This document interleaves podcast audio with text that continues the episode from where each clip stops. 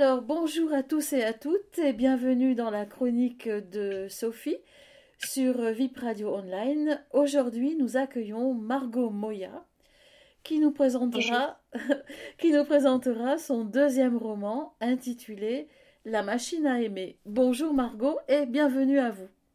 Bonjour, je suis contente d'être ici euh, avec vous. Ah ben c'est parfait, j'espère qu'on va passer un bon moment, j'en suis sûre. J'en suis sûre. Alors euh, Margot, euh, vous habitez la région grassoise, c'est ça? Oui, c'est ça, tout à fait, près de Cannes. Et c'est votre deuxième roman. Le premier, il s'appelait La fuite, c'est ça? C'est exactement ça. Donc La fuite, c'est mon tout premier roman. C'est un roman de voyage qui se déroule aux États-Unis. Ah, très bien. Tandis que La machine à aimer se déroule sur la côte d'Azur. Oui, c'est vrai, il y a plein de lieux euh, qu'on reconnaît. Vous êtes allé vous-même euh, aux États-Unis? Non, j'aurais beaucoup aimé et je pense que c'est pour ça que j'ai écrit ce roman. Quand euh, j'ai commencé à l'écrire, j'avais 16 ans et je rêvais de partir aux États-Unis. Donc je faisais mes petites recherches sur Internet, sur Google Maps, et je créais l'itinéraire de mon personnage au fur et à mesure. Oh, c'est bien, dis donc. Vous avez dû rechercher beaucoup, hein Oui, beaucoup en Bravo. effet. Alors, euh, euh, vous êtes, vous n'êtes pas que romancière, vous écrivez de la poésie. D'ailleurs, il y en a dans le, dans le roman. J'adore la poésie. En fait, j'ai commencé avec ça quand j'avais 10 ans.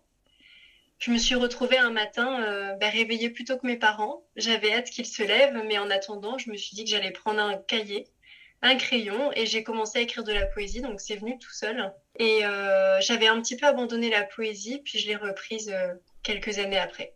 Ah, c'était à 8 ans, vous dites? À 10 ans. À 10 ans. Bah, c'est tôt quand même, hein c'est très tôt. Oui, Oh, c'est vrai. Alors aussi, vous, vous organisez le Festival du Livre, c'est ça? Tout à fait, avec quelques collègues. Oui. Donc Julien Cazorla, Gaël Dumas, euh, Kevin Gagna également. On est plusieurs à organiser la première édition du festival Cap de Lire qui se tiendra à Antibes. Antibes, oui.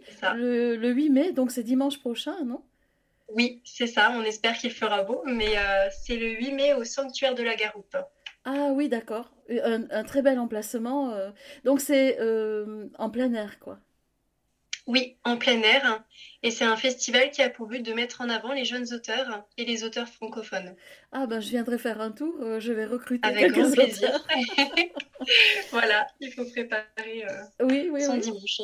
Alors, euh, Margot, dites-moi un peu, comment êtes-vous, euh, vous avez déjà un peu dit pour la poésie, mais comment êtes-vous arrivé à l'écriture? Est-ce que c'est un besoin ou euh, comment ça se passe chez vous? Parce que c'est toujours un petit peu magique. Chaque auteur a, a sa façon et c'est très intéressant. Oui, alors je pense que c'est euh, arrivé grâce à la lecture. Ma mère a toujours beaucoup lu et on partageait ça ensemble. Et je suis naturellement venue à l'écriture, je pense même avant mes 10 ans. Avant la poésie, c'était à l'école. on devait rendre quelques travaux. Et j'adorais euh, j'adorais le faire, j'avais toujours des histoires en tête. Et il y a quelque chose qui est non négligeable aussi, je pense, c'est euh, l'ennui ou l'attente. Quand on est enfant, on joue beaucoup et j'adorais jouer euh, au Playmobil, entre autres. Et le fait de m'ennuyer parfois, ça me permettait de réfléchir à des personnages et de les poser sur papier. Et après, je me suis orientée petit à petit vers euh, des études de lettres, donc quand même bien plus tard. J'adore les mots et c'est venu comme, euh, comme ça devait l'être. Euh, moi, j'ai regardé euh, sur le, le livre et l'éditeur, mais je ne l'ai pas être- trouvé parce qu'en fait, vous vous êtes auto-édité. C'est ça? Exactement ça, l'auto-édition. Je suis ma propre éditrice en quelque sorte. Et comment ça se passe, euh, l'auto-édition? Euh, C'est beaucoup de travail parce qu'on doit gérer la communication, on peut faire soi-même la couverture, la mise en page, la correction. Donc on a pas mal de responsabilités, mais en même temps c'est une forme de liberté. Et c'est ce qui me correspondait le plus, je pense, euh, dans un premier temps en tout cas. Bah, ça, ça doit pas être facile, hein? Non, pas facile. Bon, après j'avais quelques cordes à mon arc euh, grâce à, à ma maîtrise du français. Donc j'ai pu faire mes propres corrections, mais c'est vrai que c'est mieux de se faire accompagner. Ah oui. Donc, dans un premier temps, j'ai un collègue qui m'a aidé à faire la couverture. Et puis, comme tout le monde, j'ai fait des erreurs et les erreurs m'ont permis d'apprendre.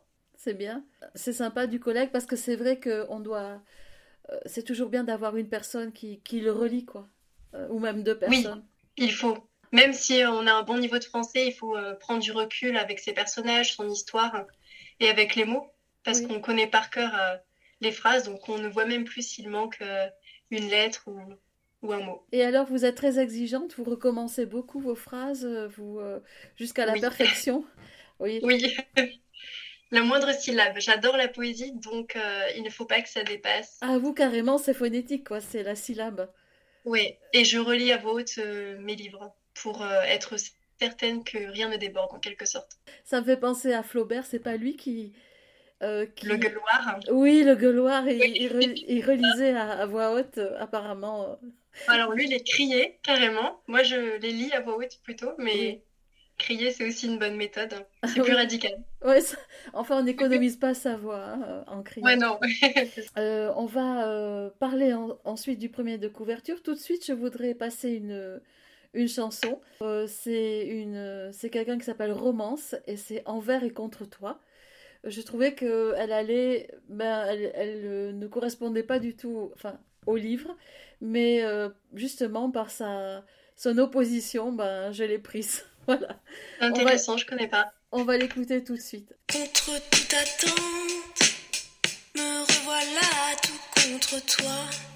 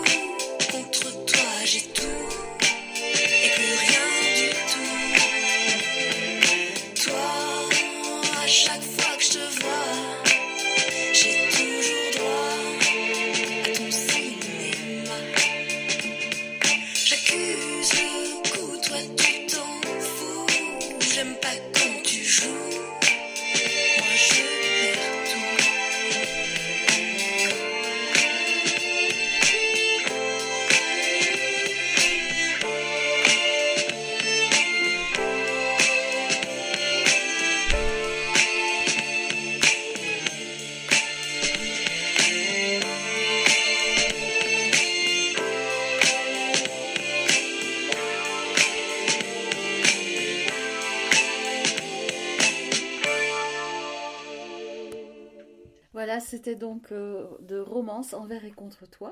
Est-ce que, Margot, est-ce que vous pouvez nous décrire un petit peu le, la couverture du livre? Alors, La machine à aimer, c'est un, euh, un livre dans les tons bleus. Et c'était euh, une couleur que je voulais à tout prix mettre en avant parce que c'est la douceur, la sérénité, l'innocence un petit peu. Et évidemment, les références maritimes qui sont importantes dans ce roman puisque le cadre, c'est la Côte d'Azur. Alors on a un fond bleu, euh, mer et ciel qui se rejoignent. Oui. Et ensuite, il y a une silhouette de jeune fille euh, en noir, euh, bras verticaux et un peu les mains à l'horizontale, donc les avant-bras relevés. Hein. je décris pour les auditeurs. Et alors, elle marche sur un clavier de piano. on comprend après pourquoi. Mais elle marche, euh, est-ce qu'elle marche comme sur des œufs ou est-ce qu'elle marche à un équilibre? Je dirais comme sur des œufs, comme si elle ne savait pas trop comment progresser. Alors on peut interpréter euh, l'image dans les deux sens, mais comme si elle ne savait pas comment approcher le pianiste euh, de l'histoire, donc Gabriel. Et il y a aussi une forme de légèreté dans sa démarche. Elle est prête à s'envoler, mais en même temps quelque chose la retient. Et on ne sait pas si les touches lui permettent de rebondir ou à l'inverse euh, la maintiennent euh, à terre. Et est-ce qu'elle aimait de la musique? Parce qu'il y a des petits cœurs rouges qui, qui s'envolent comme ça. Euh, donc, est-ce que c'est sa musique à elle ou C'est alors, les petits cœurs descendent justement du titre de la machine à aimer et rejoignent le piano. Ah, c'est le contraire, d'accord. Voilà, c'est ça. Donc, je pense que c'est plutôt l'idée que la machine à aimer qu'elle écrira ensuite dans le roman. Donc, il y a une mise en abîme je pense que la machine à aimer euh, va faire naître une autre forme d'amour et euh, va influencer, si je puis dire, euh, le pianiste. Et en bandeau, en bas, donc il y a écrit un, petit bandeau avec écrit contre-romance. Alors au début, je croyais que c'était des éditions. Non. Et puis après, j'ai lu les explications finales, j'ai compris. Contre-romance, pourquoi l'avoir écrit là? Peut-être pour avertir le lecteur et le pousser à, à satisfaire sa curiosité.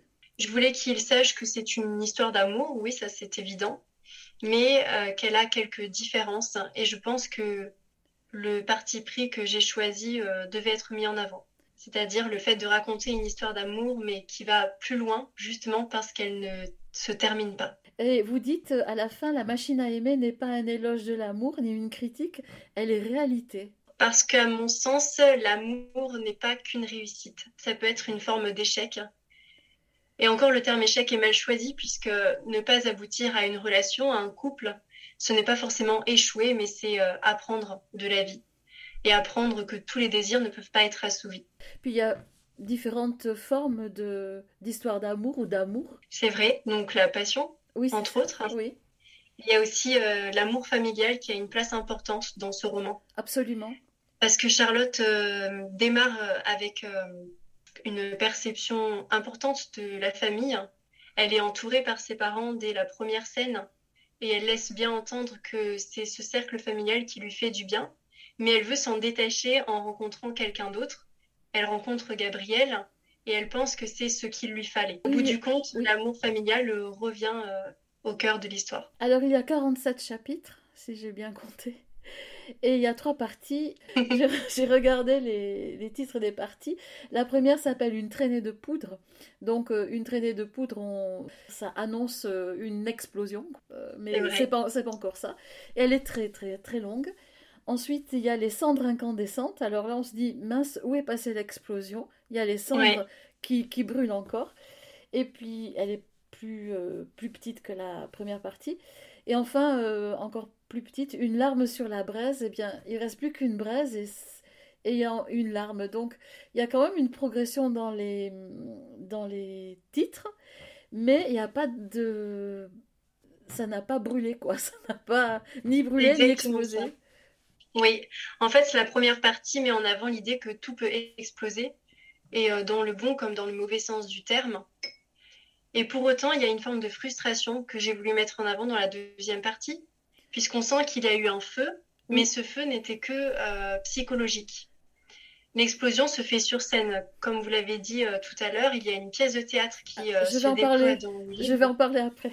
voilà, on va en discuter un petit peu, mais c'est justement sur la scène de théâtre qu'il y aura une explosion psychologique, émotionnelle aussi, mais elle ne sera pas physique et totalement satisfaisante. Au début, moi, je croyais que c'était euh, un roman d'amour euh, euh, un peu bébête, excusez-moi. Ouais, non, mais je comprends tout à fait. Et je crois que c'est le but aussi de, de, détourner un peu le lecteur. Et puis après, on, on s'accroche et on voit plus passer les pages. Quoi. Voilà, c'est vraiment bien. Ça me fait plaisir. Alors, en deuxième chanson, eh bien, j'ai pris une chanson du, du roman. C'est évidemment La groupie du, du pianiste. Alors, on va l'écouter.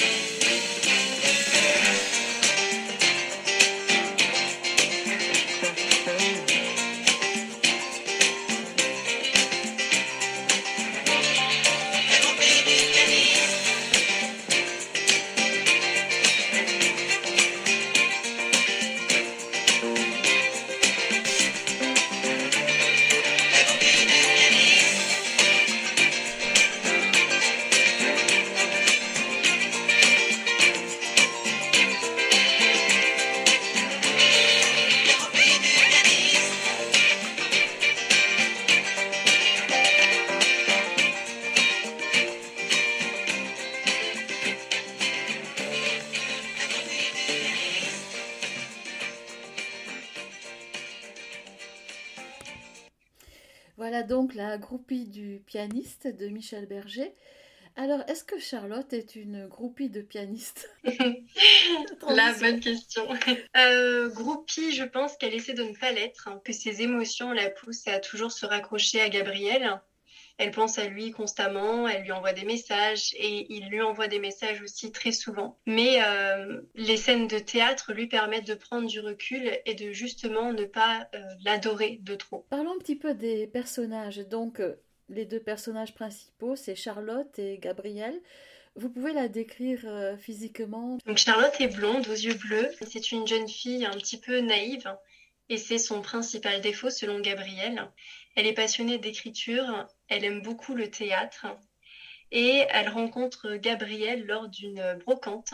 Elle a toujours rêvé d'avoir une machine à écrire, il en vend une et c'est ainsi qu'ils commencent à discuter. Voilà. Et Gabriel, euh, il est. Enfin, moi, il me semble assez égocentrique. Est-ce que c'est vrai ou pas? C'est un personnage très ambigu parce qu'il est à la fois euh, généreux, précautionneux.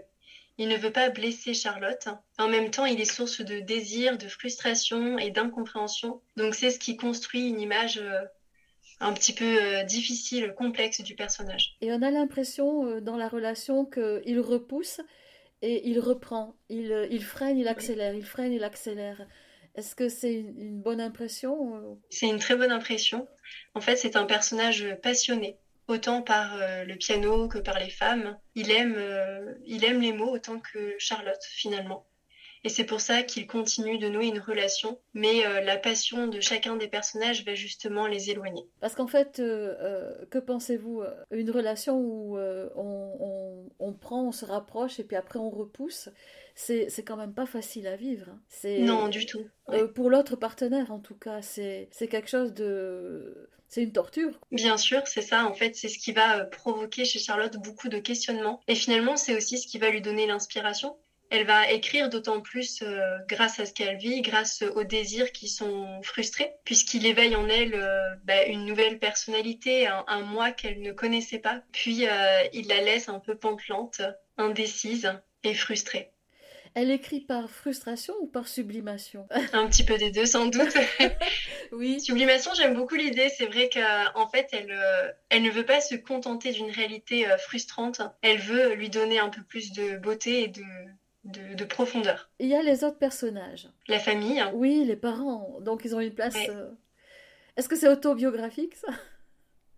Euh, les- le rôle des des parents, oui. Ah. Parce que euh, c'est quelque chose euh, d'essentiel à mon sens.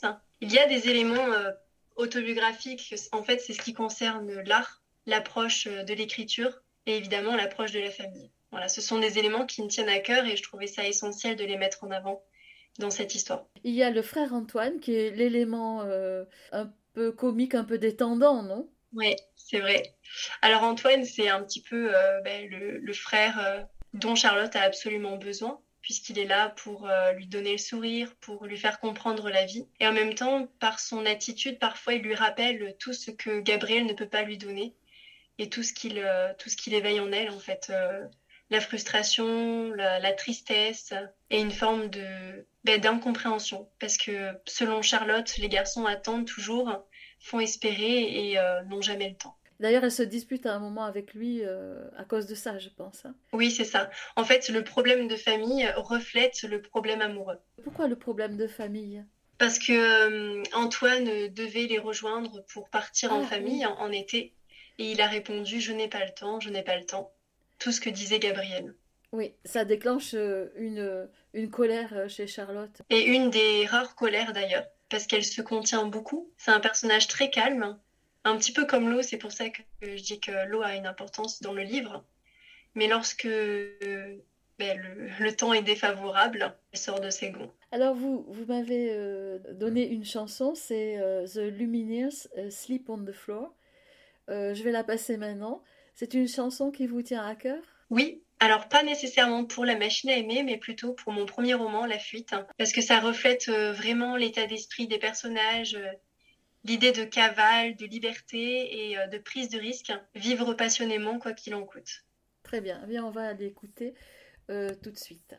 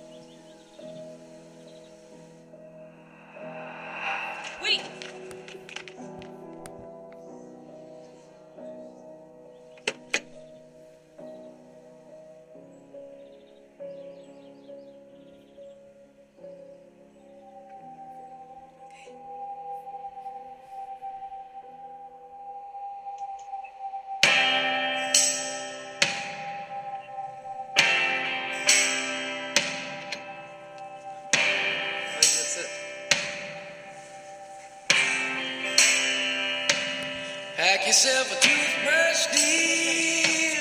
Pack yourself a favorite blouse. Take a withdrawal slip. Take all of your savings out. Cause if we don't leave this town,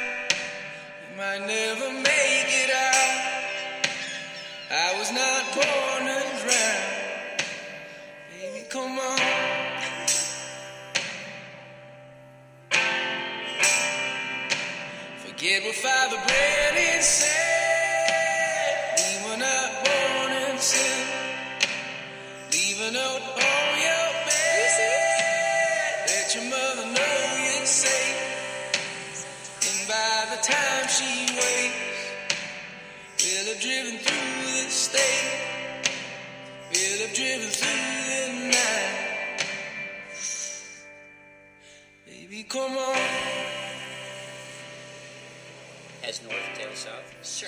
Fair enough. If the sun don't shine on oh, me too, and if the subway's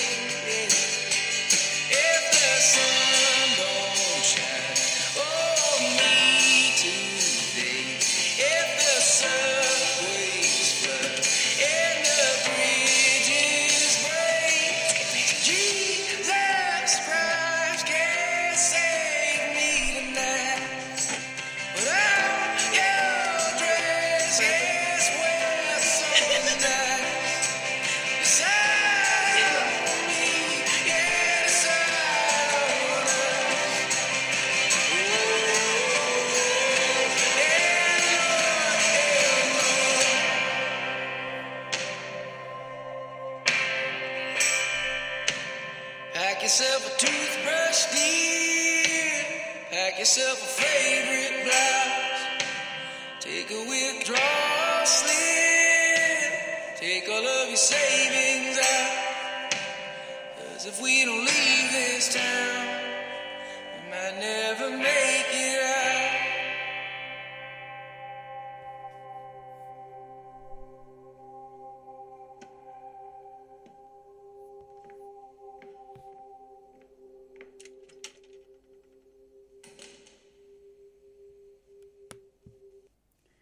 Voilà, donc c'était Sleep on the Floor. Oui, effectivement, si on regarde la, la vidéo, ben, on voit qu'il arrive plein d'aventures euh, sur le chemin. Parlons un petit peu de l'intrigue. Ils vont donc euh, entamer une euh, relation par, par texto surtout. Oui, essentiellement par texto. Ça me fait un petit peu penser aux liaisons dangereuses.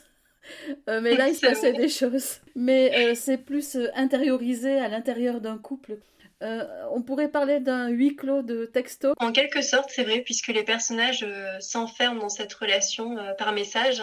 Et c'est ce qui, ce qui perturbe un petit peu leur échange, puisque Gabriel se concentre essentiellement sur la relation par message et oublie le contact physique. Et est-ce que euh, on peut dire que les personnages évoluent? Charlotte, essentiellement, je pense que c'est euh, le changement le plus frappant, Oui. mais Gabriel dans un sens, puisqu'il s'attendait à rencontrer une jeune femme naïve, mais il apprend de cette, euh, de cette rencontre. Pourtant, lui, euh, on ne le voit pas changer dans son attitude vraiment. Il est toujours catch and go, un peu comme ça. Il est toujours distant à certains moments et il la relance aussi, donc il n'a pas vraiment euh, un changement radical. Non, mais je pense que c'est justement son hésitation qui fait qu'il change peu à peu. Il y a justement une pièce imbriquée dans le roman. Pourquoi avoir un- imbriqué une pièce?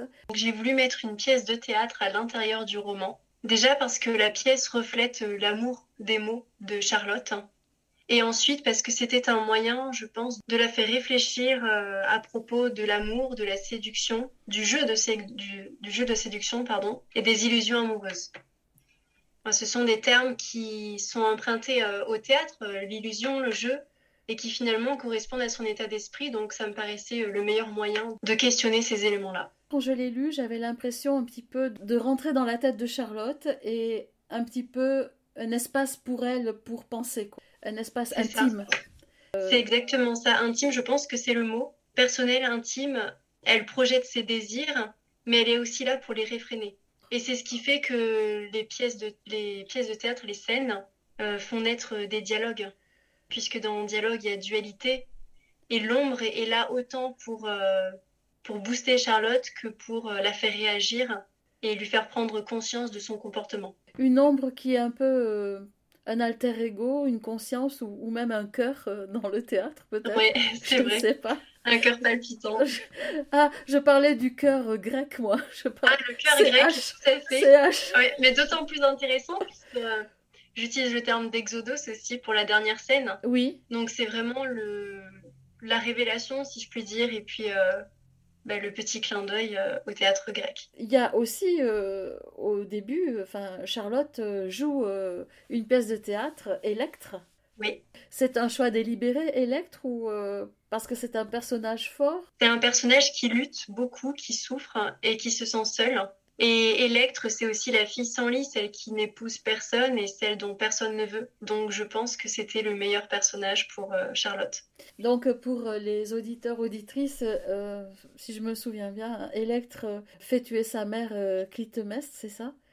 Oui, Clytemnestre, c'est ça. ils ont comploté euh, contre son père euh, Agamemnon. Donc la mère et son amant ont comploté contre euh, le père, l'ont tué. Et euh, avec son frère au reste, eh bien, elle, euh, elle tue euh, sa mère. C'était un personnage intéressant pour vous, donc. Oui, très intéressant. Et justement, le rapport à la famille, qui est beaucoup moins problématique dans la machine à aimer quand même, hein, faut l'avouer. Mais euh, c'était euh, le caractère féminin qui m'intéressait. Parce qu'Electre, c'est un personnage qu'on montre rarement comme une femme, je trouve. On la garde toujours, on garde toujours à l'idée que c'est la fille de, la fille d'Agamemnon, la fille de Clytemnestre, mais rarement comme une femme potentielle. Et je pense que c'est lié au fait qu'elle reste bloquée, en l'occurrence dans le deuil, mais euh, ça correspond un petit peu à Charlotte, qu'on perçoit toujours comme une jeune femme ou comme une jeune fille, et jamais comme une femme. Et dans cette pièce, alors, ça m'a, fait rire parce qu'il y a de la guitare électrique. C'est ça, hein Et euh, Oui. il y a une espèce de, de mélange grec et de commedia dell'arte, ou comment faut, faut le voir?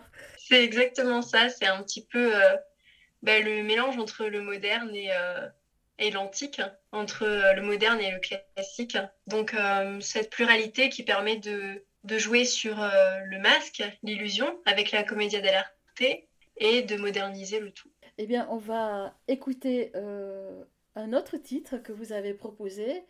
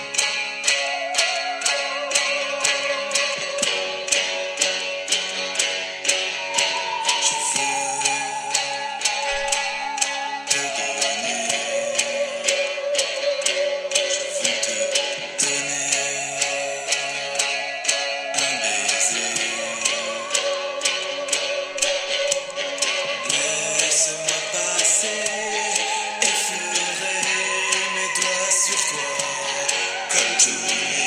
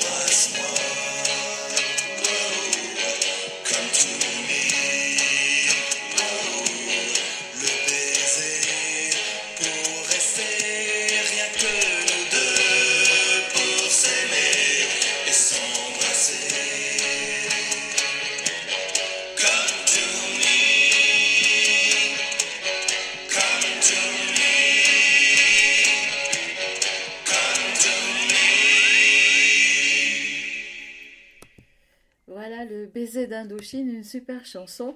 Alors ce baiser, justement, ce baiser, il est euh, très spécial. Oui, tout à fait. Alors c'est euh, vraiment euh, un aspect important des romans d'amour.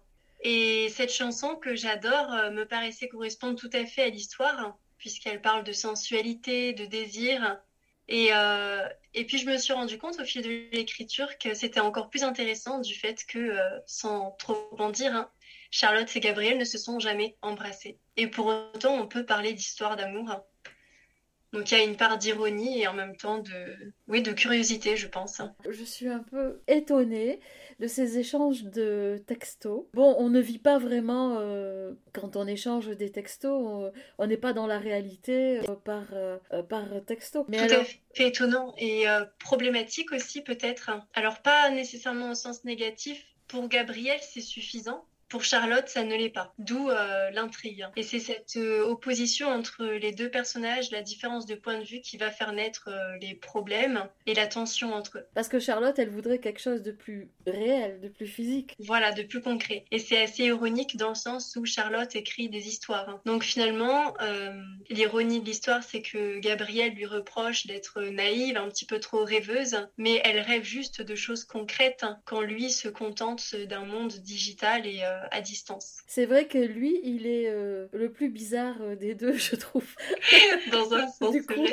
Parce qu'il est euh, complètement dévoué à son art et il se, il se laisse qu'une toute petite place pour l'intime. Oui, Alors, au niveau de l'écriture, on dira c'est très facile à lire. Il y a beaucoup de descriptions psychologiques et euh, on rentre vraiment dans, dans la tête de Charlotte, en tout cas. Alors, justement, est-ce que vous pouvez nous lire un passage? Avec grand plaisir. Merci. Alors j'ai pris un extrait du chapitre 24 qui permet un petit peu de montrer la différence de, de pensée entre Gabrielle et Charlotte, mais aussi les conséquences de la relation sur elle. Les jours défilent et la discussion ne s'interrompt que la nuit. Sur le visage de Charlotte, on pourrait presque lire ce qu'elle et Gabrielle se disent.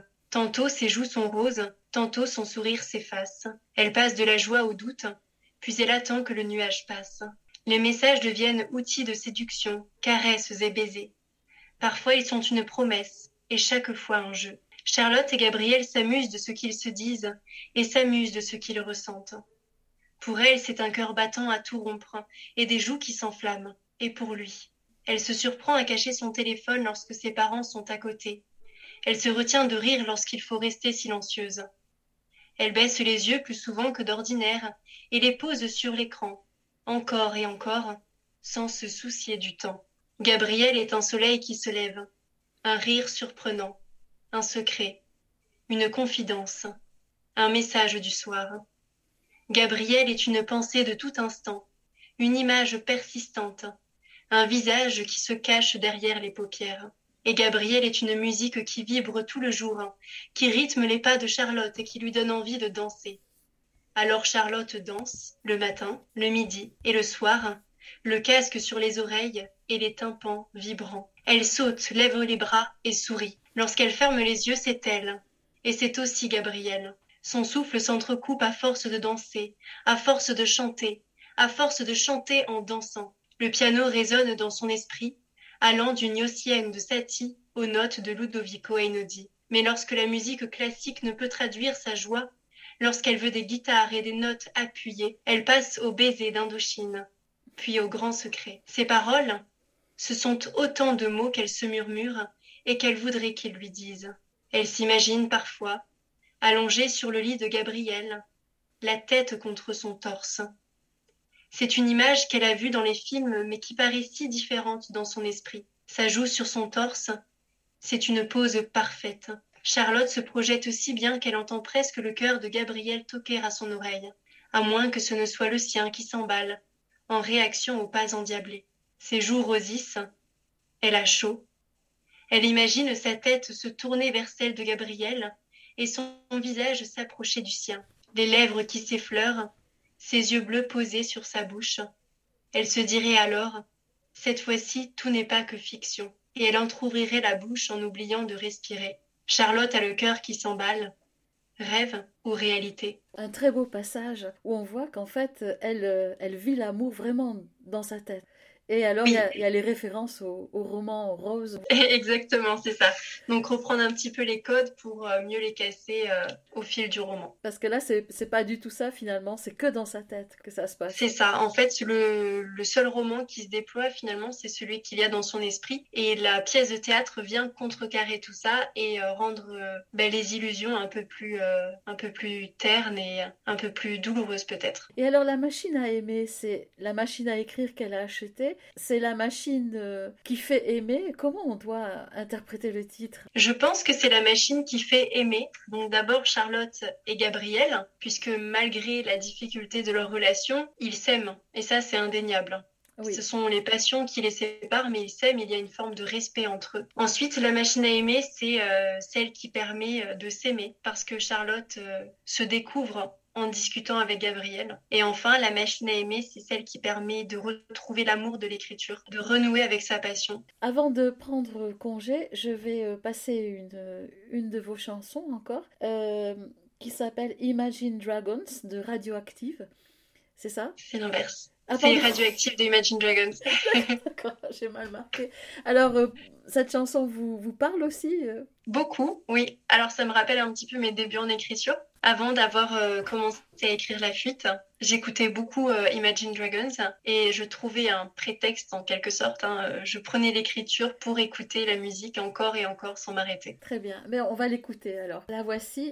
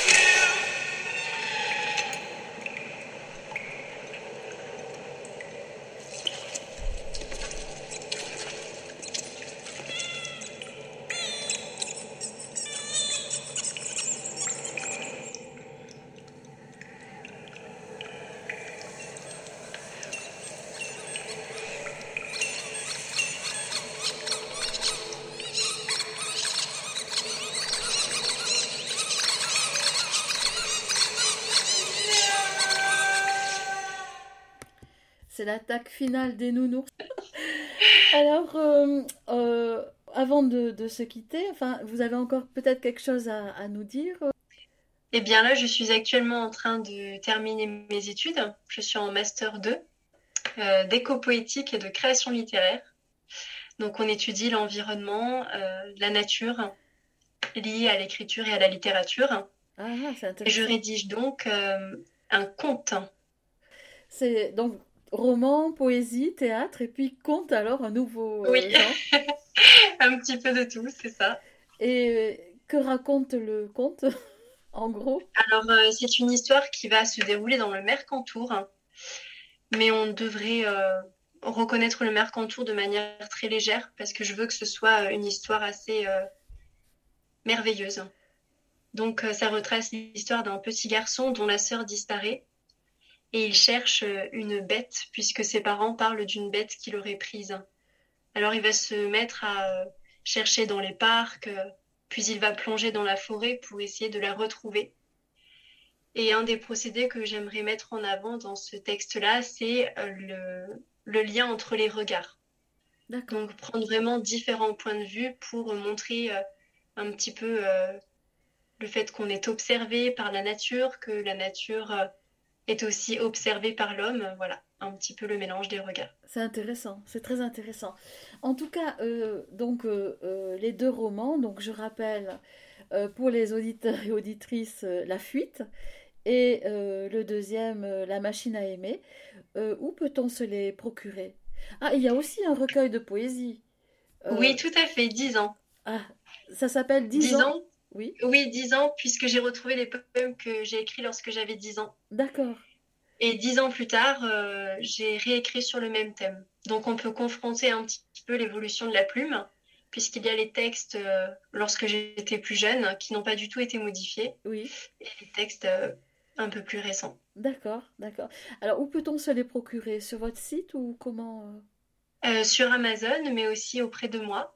Voilà, on peut m'envoyer un message sur les réseaux sociaux ou bien par mail. Et alors donc euh, on rappelle aussi euh, Cap de Lire qui se tient euh, dimanche, Le 8 mai, dimanche 8 mai, dimanche prochain. On croise les doigts pour pas qu'il pleuve.